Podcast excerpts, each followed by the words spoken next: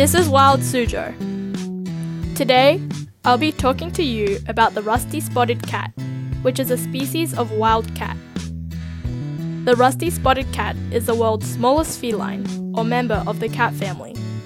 It can grow to be 48 centimeters long, with a tail as long as 30 centimeters. Its record weight is only 1.6 kilograms. It is an uncommon sight and is only found in certain parts of Asia, such as India and Sri Lanka. It is covered with short grayish brown fur, marked with large rusty colored spots. The belly is white with dark spots on it. The eyes have white rings and there are white streaks running parallel to the nose. The ears are short and round and it has black paws. The tail is long and has no spots. Rusty spotted catkins weigh less than 100 grams at birth and have black spots.